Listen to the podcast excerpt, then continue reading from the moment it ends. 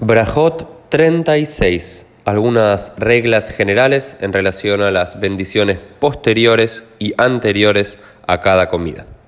Hola a todos, bienvenidos a un nuevo Dafio soy el rabín Uriel Romano desde Buenos Aires. Un poco resfriado en esta oportunidad, así que espero que me entiendan, pero continuamos aprendiendo juntos lo que comenzó en el DAF anterior, en la página 35, con el comienzo del sexto capítulo del Tratado de Obrajot, que lidia sobre las bendiciones previas a cada comida habíamos visto, simplemente para repasar un poco y recordar que vale la pena siempre, y el Talmud nos dice en una ocasión, no es lo mismo repasar algo 100 veces que 101 veces, por lo cual es importante cada vez que podemos repasar los conceptos. Habíamos dicho que sobre una fruta procedente de un árbol se dice Boré Priaetz, creador del fruto del árbol. Si es sobre el vino en particular, sobre la uva transformada en vino, es Boré Pria Geffen, eh, el creador del fruto de la vida, si es sobre eh, cualquier verdura de la tierra, es Boré Priadamá, creador del fruto de la tierra, excepto el pan, que el pan es Amotzile Gemina Aretz, quien saca el pan de la tierra. Estas son las cuatro bendiciones que habíamos visto. Y ahora en el DAF de hoy vamos a agregar una nueva bendición y ciertas complejidades.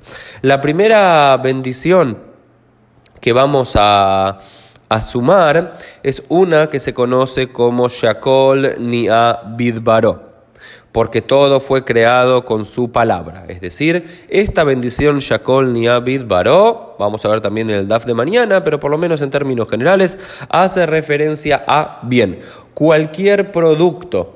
Eh, también, por ejemplo, alguna verdura que fue transformado mediante la cocción y perdió su estatus, estado original, se dice Shakol ni Amid Baró. Pongamos eh, un ejemplo quizás.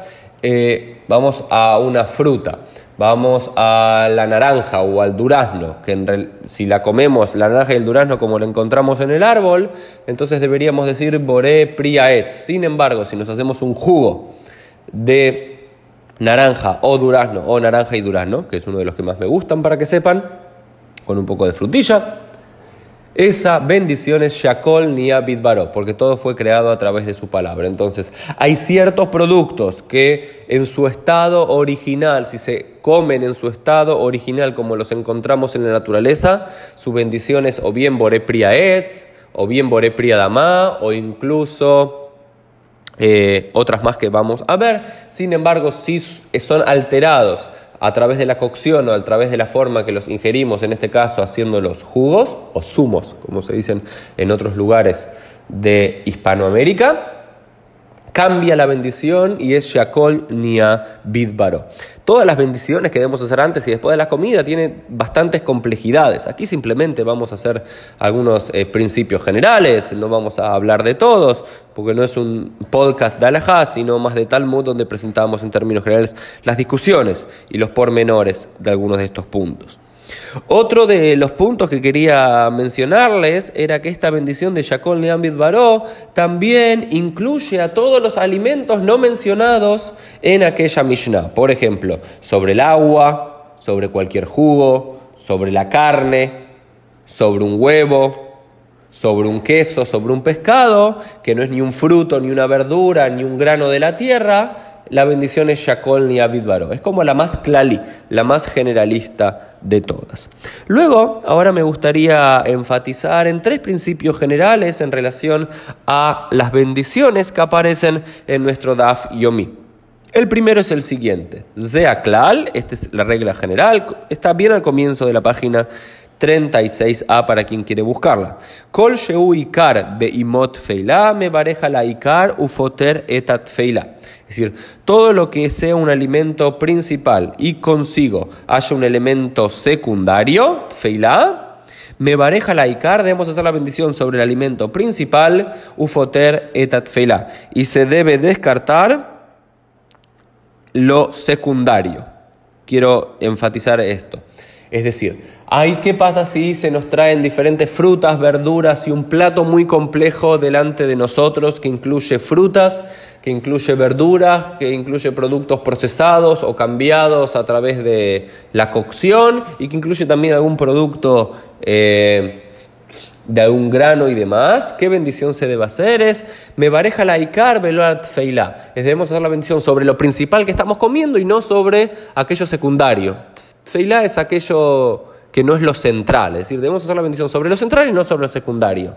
Si comemos, por ejemplo, un guiso, que lo central es la carne, pero también es acompañado con salsa y también es acompañado con alguna verdura, la, incluso alguna fruta puede llegar a ser, la bendición principal es Shakol Niavid Baró, porque es sobre la carne, es decir, tenemos que identificar cuál es el producto central que estamos comiendo y se hace la bendición sobre eso y no sobre todo lo demás. Nunca hay algunos que tienen la costumbre de hacer una bendición sobre cada uno de los elementos que comen, en el principio general, para no atiborrarnos de diferentes bendiciones y hacer casi extensa todas las bendiciones antes de comer es solamente me bareja la ikar, bendecimos sobre lo principal, velo a la tafel y no sobre lo secundario.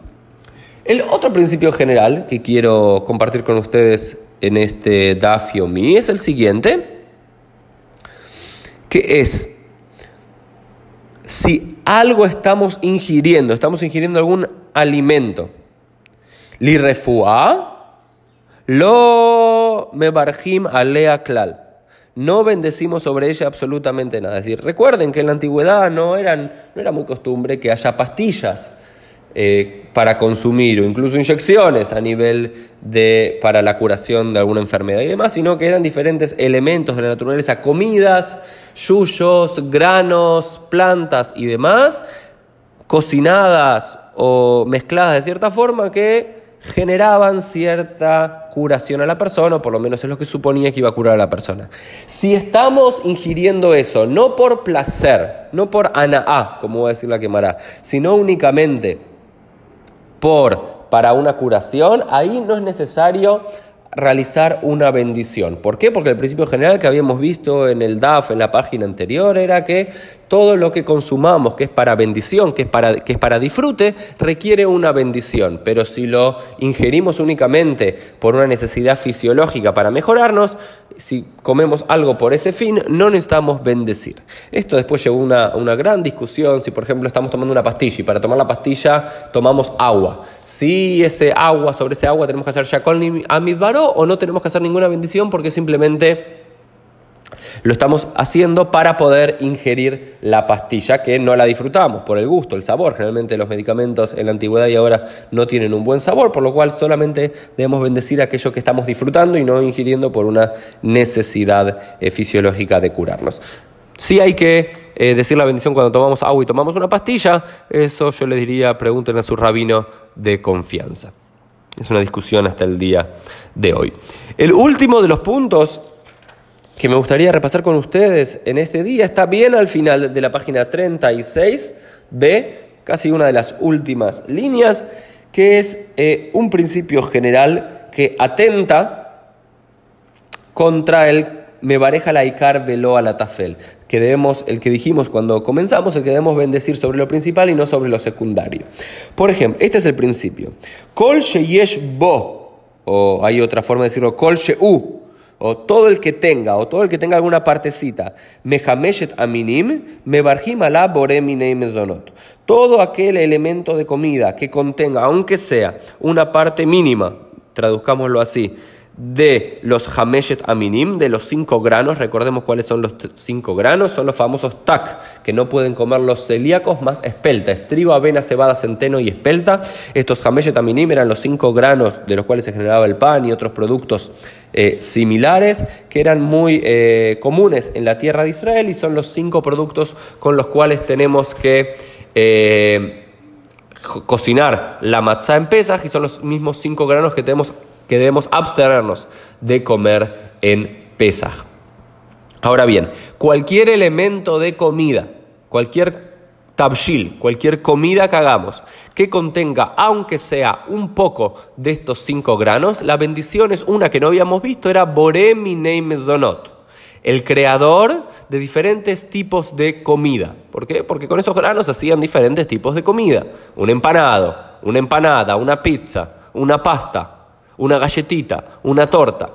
Es decir, sin embargo, el principio general reinante era que se debe bendecir sobre el Icar, sobre lo principal, y no sobre lo tafel, no sobre lo secundario. Sin embargo, si hay presencia de estos Hameshet Minim, de estos cinco tipos de grano, la bendición es Boré Minim Mezonot y no otra. El ejemplo clásico, que es una gran discusión incluso hasta el día de hoy por diferentes principios, es qué pasa si comemos un schnitzel en Israel, una milanesa de eh, pollo, o en la Argentina una buena milanesa de carne, aunque no puede ser napolitana porque no es kasher.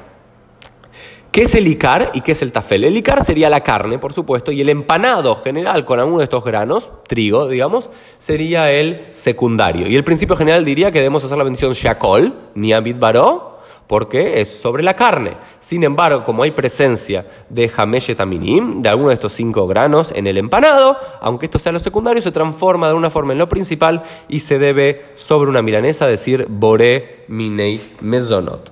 Estas próximos dapim, estas próximas hojas serán muy específicas en todos los detalles y vamos a conocer un montón de comidas que solían comer nuestros antepasados en la época del Talmud o en la Mishnah, tanto en la tierra de Israel como en Babilonia, pero estos fueron tres principios generales para tener en cuenta en las bendiciones que hagamos antes de comer.